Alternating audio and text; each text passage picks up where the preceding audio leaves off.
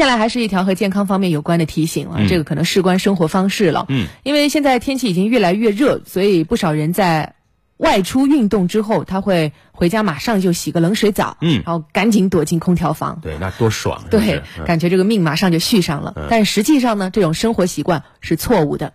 医生介绍，夏天里再热也不能够过分贪凉。来听一下专家的提醒。前不久，浙江杭州五十多岁的王先生出门运动，跑了几圈结束后汗流浃背。回家后，王先生打开空调冲个凉，然后在沙发上睡着了。醒来后，半边身体动不了，连手机都拿不住。家人赶紧把王先生送到医院，医生检查是得了脑卒中，俗称中风。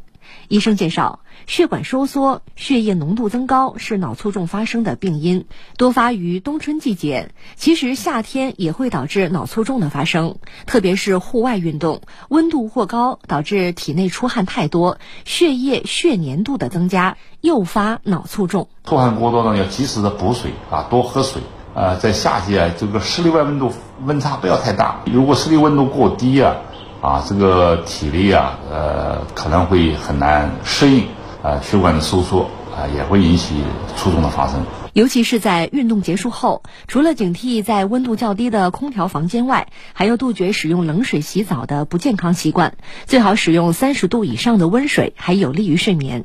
此外，随着年轻人生活方式的改变，压力过大、营养摄入过剩、体育运动减少这些不良生活方式，导致年轻的脑卒中患者越来越多。